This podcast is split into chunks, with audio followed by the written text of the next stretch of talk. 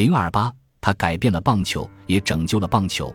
棒球天才贝比鲁斯，约翰贝克人称本垒打贝克，这不是因为他的本垒打数量多，而是因为在一九一一年的世界大赛里，他连续两场比赛都打出了关键的本垒打。其他时候，贝克打出的本垒打根本算不得多，比如一九一零年的整个赛季，他才打出过两个。即便如此，他仍是当时棒球界最出名的重炮王，在任何人眼里。本垒打贝克都完全没有取笑的意思。众所周知，一九二零年之前的棒球运动处于死球时代，球队并不是特别追求一飞冲天的狠命击打，一口气的上好几分，而是科学的制造得分，一个垒一个垒的击球，并想方设法让跑垒员逐个上垒包，采取短打、保送和其他耐心得分的策略。有些球队甚至会练习怎样投球更容易让球被击中，这会让得分往往偏低，但十分接近。导致这种情况的原因很多。首先，击中球很难。从很多方面来看，他在被比鲁斯的年代比现在还要难得多。一个棒球带着一百四十五千米的时速从投手的手里飞出，零点四秒后就落进了捕手的手套。击球手显然没有充足的时间思考。此外，为了让球棒有力地迎接球的到来，击球手必须在球还在半途中时，也就是零点二秒时就开始挥动。如果投手投的是曲线球，这时他偏斜的轨迹尚未来得及展开，曲线球一半的弯曲轨迹会在最后四点五米才出现。如果是其他种类的球，比如快球、变速球或者切球，会在略有不同的时刻。带着不同的速度飞过来，由于阻力的存在，球从投手的手里飞到捕手手套的这段短短的距离会损耗大约八千米的时速。在贝比鲁斯的时代，投手还有一项额外优势：投手蹲高十五英寸，而非现在的十英寸，这也会造成差异。所以，击球手在属于他的这一段短而又短的决策时间里，必须权衡所有变量。计算球越过垒包的位置和时刻，以保证自己的球棒能稳稳地击中球。丝毫的失算就会造成界外球、腾空球或者其他常见的失败球。光是击中球就够难的了，而有力的击中球则要求击球手有绝对的信心，外加无与伦比的投入。正是在这一点上，贝比鲁斯超过了以往的任何人。鲁斯用一根特大号的球棒。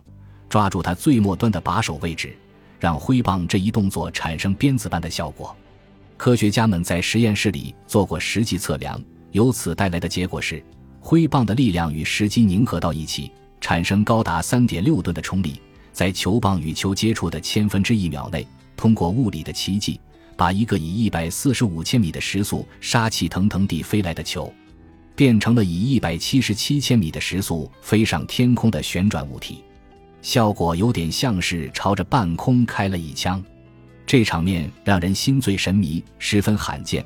可现在却有了一个经常能做出这一动作的人。被比鲁斯的本垒打不光更频繁，也更壮观。以前从没人见过球能飞得那么高、那么远。在练习击球时，克利夫兰队的所有球员都停了下来，只为了看他击球。时任印第安人队投手的威利斯·哈德林在时隔七十多年后向《体育画报》回忆说：“他是球员里唯一能做到这件事的家伙，从来没有哪个球员曾为棒球运动带来这么大的兴奋。”鲁斯上垒时，整个球场的人都屏住了呼吸，就连卖花生的小贩也停下吆喝，转过身去看他。一九九三年，马歇尔斯·梅尔瑟在传记中写道。每当贝比鲁斯拿起球棒，比赛就不再是十八个人的角逐，而是两个人之间的较量。一九二零年，在洋基队的第一年，鲁斯打出了五十四个本垒打，比大联盟的其他任何球队都要多。他的打击率是零点三七六，在十个统计类别里冠绝联盟。对任何人来说，这都是一个无法想象的击球手好年景，而且也是一个来得十分及时的好年景。一九二零年，棒球界发生了有史以来最大的丑闻——黑袜事件。芝加哥白袜队的球员在一九一九年世界大赛中接受贿赂而放水一事曝光。彻底破坏了人们对这项运动的信任感。而鲁斯的强棒挥舞，恰到好处地转移了人们的视线，可谓体育史上最了不起的强心剂。他不光改变了棒球，很可能也拯救了棒球，简直不可思议。鲁斯一九二一年的表现比一九二零年还要好，他打出了五十九个本垒打，这个数字高的简直无法用词汇来形容。他比此前的任何球员都得了更多的分，打出了更多的安打，积累了更高的垒打数。他的打点和四坏球保送位列联盟第一，打击率零点三七八位列联盟第三，仅次于哈利·海尔曼和泰克布。但这些数据不值一提。因为若鲁斯上场对两人投球的话，他们的打击率肯定会降低好几点。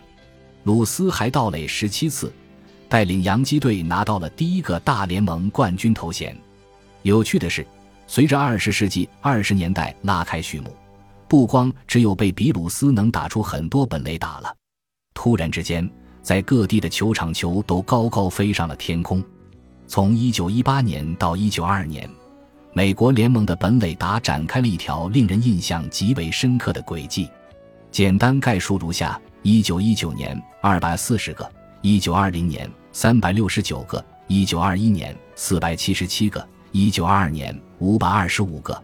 从整体上看，大联盟的本垒打数量从一九一八年的二百三十五个飙升到了一九二二年的上千个，短短四年里翻了四倍，这可谓天翻地覆的变化。这是怎么回事呢？原因其实还挺多的。首先，雷查普曼在比赛时出事之后，裁判奉命监督比赛用球的规范性，投手不得再故意往球上抹土、涂烟草汁，使得球在靠后的赛局里难以被发现了。大联盟还禁止球员心照不宣的唾沫球做法，即朝球的一面吐唾沫，或者涂抹油脂、烟草汁、凡士林。以及其他至少二十多种润滑物，目的是让球左右失衡，飞行过程中发生无法预知的突然倾斜偏移。这种做法类似现代的弹指球，不同之处在于弹指球的球速慢，唾沫球却扔起来很费力。每一名唾沫球投手都有一套自己独特的做法。芝加哥白袜队的埃迪希科特用石蜡来强化效果。但他到底是怎么投完九局比赛，却又没把自己毒死，还挺令人奇怪的。负责接球的主队为了打消对方投手动手脚的念头，会把当天的比赛用球全部涂上芥末油、辣椒酱或者其他火辣辣的惊喜。虽然无助于击球，但至少能为主队队员带去更多消遣。一九一九年赛季结束后，除了十七名在职业生涯中以此谋生的投手。联盟决定禁止所有人使用唾沫球，这十七人获准保留此技术直至退役。最后一名合法的唾沫球投手是一九三四年退役的伯利格莱姆斯。被比鲁斯认为，要不是禁止了对棒球做手脚，没有哪个击球手敢冒险全力挥棒打出本垒打。然而，最重要的变化是球本身变得更有弹性了，但具体是在什么时候发生了这一变化？为什么发生这一变化，以及变化的程度是多少，都很难说清楚。生产出更坚固、更有弹性的棒球是制造商长期以来的追求。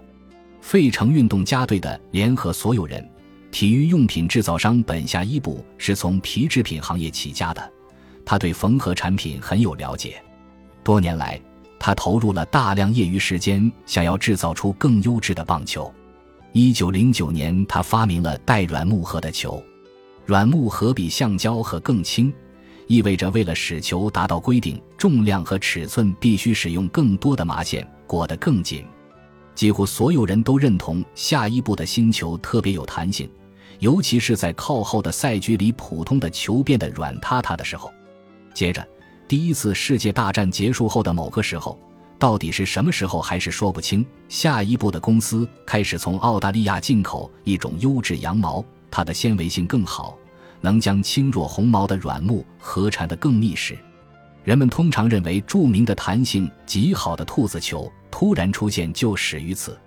有趣的是，下一步的公司极力否认新球弹性更好，并拿出美国统计局的结果以说明球并不比先前的弹性更好。不过大多数球员并不这么看。我刚入行时使用的球，跟几个赛季前塞进我们手里的兔子球相比，差异可大了。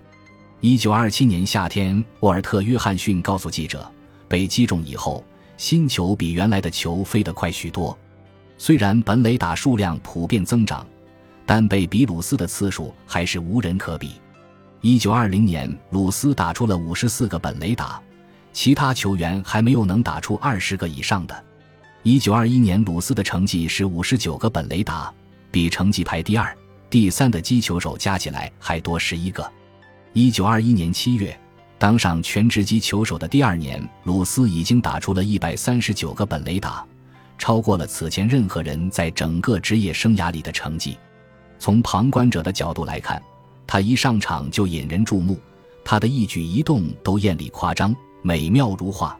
就算他失败了，也是成功。一位观察员如此写道：“就连他的腾空球也令人感动，球高高的飞上天空，还没落进那野手的手套时，他早就悠闲地上了二垒。”本集播放完毕，感谢您的收听，喜欢请订阅加关注，主页有更多精彩内容。